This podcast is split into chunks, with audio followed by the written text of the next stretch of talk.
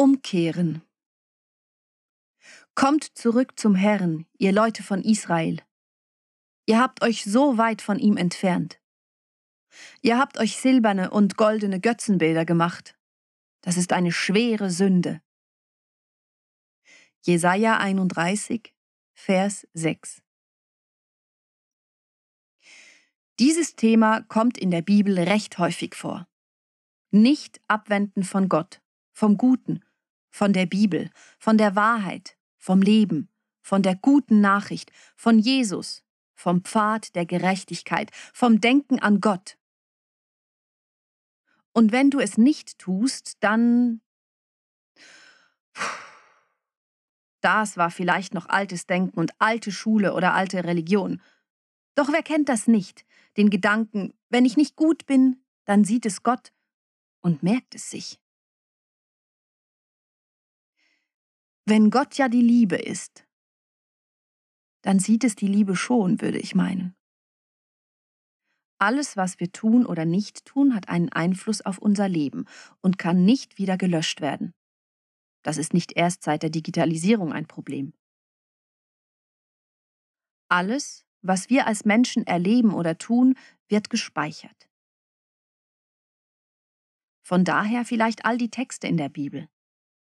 Achte auf deine Zunge. Achte auf deine Gedanken. Sei kein Narr und mache nicht dumme Sachen.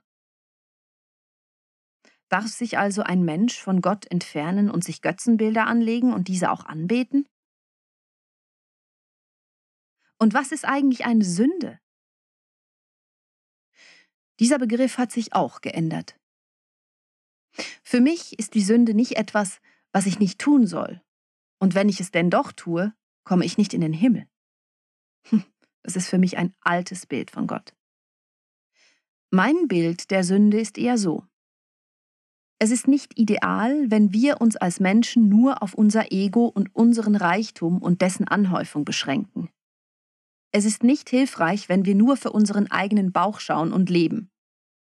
Und es ist nicht glückbringend, wenn wir nicht über den eigenen Tellerrand schauen oder wenn wir sogar beim Nachbarn noch aus seinem Teller fressen. Auf Wikipedia finde ich die Erläuterung, dass Sünde meint, dass es sich um einen Zustand des von Gott getrennten Menschen handelt, und dieser wird hauptsächlich durch den Menschen selber verursacht. Finde ich stimmig, weil der Mensch vieles selber verbockt und so wohl auch die Beziehung zu der unendlichen Göttlichkeit. Wir haben unsere spirituellen Wurzeln gekappt. Das ist schade, weil Gott ist immer da und wartet, dass wir mit ihm in Kontakt treten und ihn suchen. Wir finden ihn wohl einfach nicht im Konsum oder im Geld oder im Ego. So gesehen hat der Lockdown auch etwas Gutes gebracht. Viel Zeit, um sich zu überlegen, wie man unterwegs ist. Umkehren ich stelle nun einige Fragen an dich und du versuchst, diese einfach für dich im Stillen zu beantworten.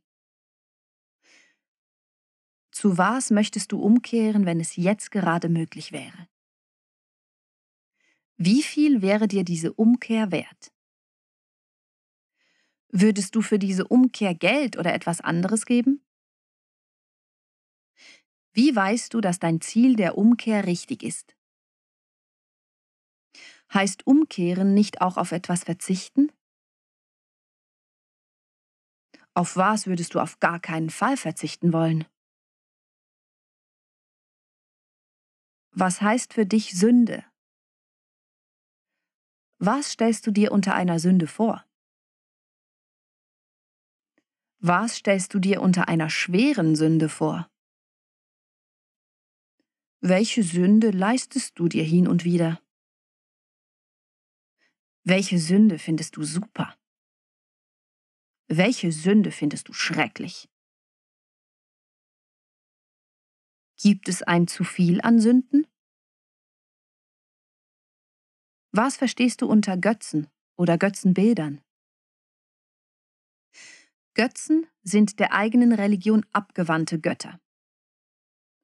Für das Christentum also alle Götter, die nicht Jahwe, der Gott Israels sind. So viel zu den Fakten. Da ich nun meine eigene Vorstellung von Gott habe, weiß ich nicht immer mit Sicherheit, ob ich noch auf der richtigen Spur bin, also auf dem richtigen Weg zu Jahwe, dem Gott Israels.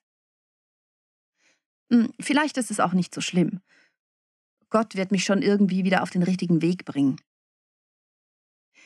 Ich bin überzeugt, dass ich in der Stille und der Kontemplation ziemlich gut hören kann, wo mein Weg liegt und ob ich noch auf der richtigen Spur bin. Was ist mit den Menschen, die nicht umkehren oder sich nie auf den Weg zu Gott hinmachen? Sind die alle verloren und laufen ins Verderben? Nein, für mich ganz bestimmt nicht. Ich liebe die Vorstellung, dass Gott in jedem Menschen wohnt und jedem Menschen den göttlichen Atem eingehaucht hat. Ob wer will oder nicht, Gott ist da, in jedem von uns. Wer will, darf sich damit auseinandersetzen. Und wer das nicht will, der macht das eben nicht. Gott liebt ihn oder sie trotzdem. Das finde ich ziemlich gut an der Sache. Amen. Gebet. Lass gut sein. Sei da. Mach mit uns mit und stärke uns den Rücken. Vergib und verzeih und lauf mit uns mit. Sei pragmatisch und geduldig mit uns. Wir können es noch nicht besser. Segen. Segne meine Freunde. Segne meine Freundinnen. Segne dieses Haus und alle Lebewesen darin. Segne deine Kinder und lebe unter ihnen. Segne und behüte und mache ganz.